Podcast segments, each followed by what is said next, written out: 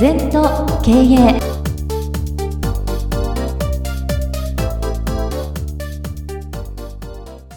全と経営では皆様からのご感想やご質問お待ちしております。LINE でお友達になっていただきメッセージを寄せください。方法は LINE のお友達検索でアットマーク全と経営アットマーク ZENTOKEIEI と入力してください。お寄せいただいたご感想、ご質問は番組の中で取り上げてまいりますので、どしどしメッセージしてください。お待ちしております。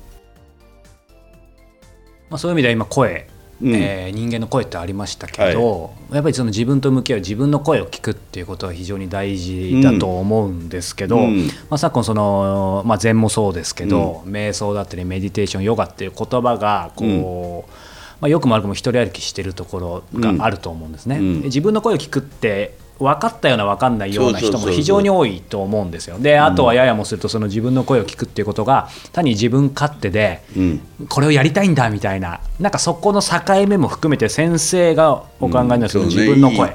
いい質問でね結局自分の声とかじゃあ本当に聞こえるのかって。逆にね信心脱落無になんだよ、うん、自分の声なんかもうないの。他人の声自分の声世間の声世間の目とか大きい小さいっていう分別の世界を超えなきゃダメなんだそうすると真実の声だな、うん、よくね禅は自分を捨てるんですか？って質問がある。そうじゃない。自分を忘れるの。自分を捨てちゃダメ。自分が一番大事なんだから忘れることは大事だけど捨てちゃダメよ。だから微妙なとこ分かってない。なるほどなるほど。分かってないで生きてるからややこしくなんだよ、うん。だから自分の声って自分の声なんかないんだよ。じゃあ何の声ですかって。宇宙の声かもわかんない。自分が無だから。真実の声かもわかんない。自分がいるうちはダメじゃないですか。自分を忘れる修行してんだから、うん、だからなんかこう私なんかも若い時ねあるお師匠さんに会って禅を始めるんですけども大安楽の訪問ってすごい安楽になるよって。いくらやっても安楽来ないんだよ。10年ちょっとやって諦めた時来たな、うん、あこれかって、うん、楽だな。だから追い求めずじゃ逃げます、うん、そんなもんもどうでもいいやと安楽も来なくていいと思った時ふっとねなんだい？っていう感じで、もう楽しくなるっていうか勇気がまた曇るね、はい、それの繰り返しだね。なんか先生に伺いたかったんですけどそこの部分と重なるのか分かんないですけど、うん、まあ、諦めるに近いのかな。あの僕実は今も昔もですけど今かなり変わったんですけど、うん、飛行機恐怖症だったんですよ。えー、でただ今克服してまあ乗れるようになったんですけど、うん、ただその飛行機の機内の時間がすごく今も大事で、というのもやっぱり見知らぬ人にも命全部預けるわけじゃないですか。うん、で、まあ、こういう時代なんで何があるか分かんないけど、うん、でもその状況に身を置くとやっぱり不思議と感謝だったりとか、うん、なるほど。何が本当に一番大切なのかが自然とこう湧いてきて、なのでまあそういう状況を日常でこう普段もできればいいかななんていうのは思うんですよね。大事なこと。それはね、ふてぶさっちゃダメなな人間開き直る。開き直りとふてぶさりとは全然違うんだよ。ふてぶさっての多いんだよ。開き直るっていうのは純粋な事故ね、はい、まあ死んでもいいじゃないかと。そうそうそう。まあしょうがないと。これ開き直りだよな。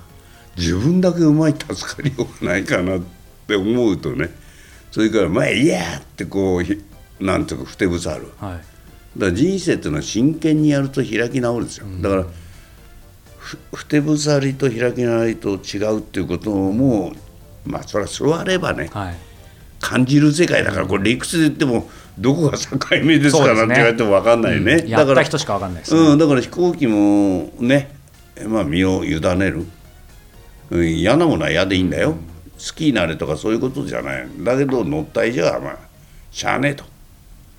うん思った方がいいんじゃない、でも先生おっしゃった通りで、うん。もう長年何やっても治んなくて、本読んでいろんななんとか療法とか言ってもダメだったんですけど、ある日ラスベガスでセスナに乗ったんですよ、うん。でこうた怖いよなだでさえ普通の人怖い人は怖いじゃないですか。でも乗った瞬間そこで悟ったのがあ俺こう今まで結局理由がはっきり分かったんですけど飛行機って目の見えないあの目目が、えー、と自分がわなんだろう。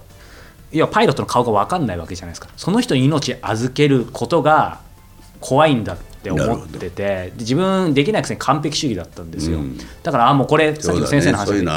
いい意味で諦め開き直り、あじゃあこれ委ねればいいんだと。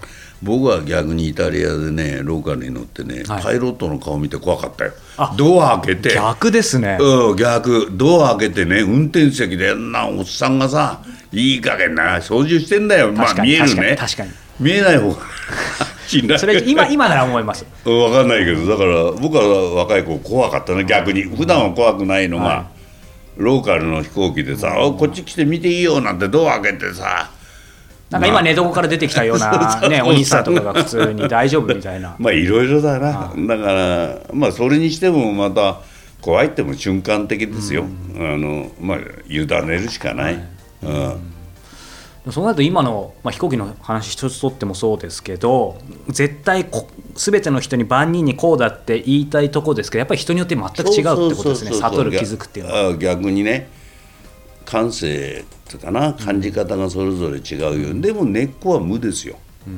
自分がオールクリアしてないと、はい。結局概念からそういう感覚が出てこない、頭で考えていくとあらぬ方向行くんだよな。本当そうですね。現代人はうんまあそのある治療家でもけあの、まあ、レシアなんかでいっぱいそういうのやってたりしてるけど頭で治療しようと思っちゃダメなの無我夢中でやってると向こうから体がここが悪いよって感じて呼んでくれる？それ経営も指導もそ何でもないんだけど、頭でなんかうまい方法ないかなって考えるとないんですね。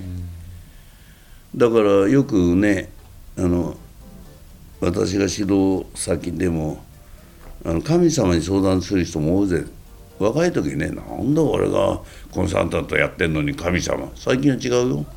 神様言ってきなさいって。私と神様は意見が違ったらどっちかがインチキなんだから。ね。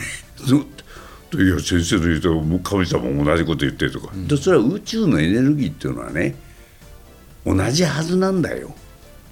宇宙のエネルギーを取ればいいんだから。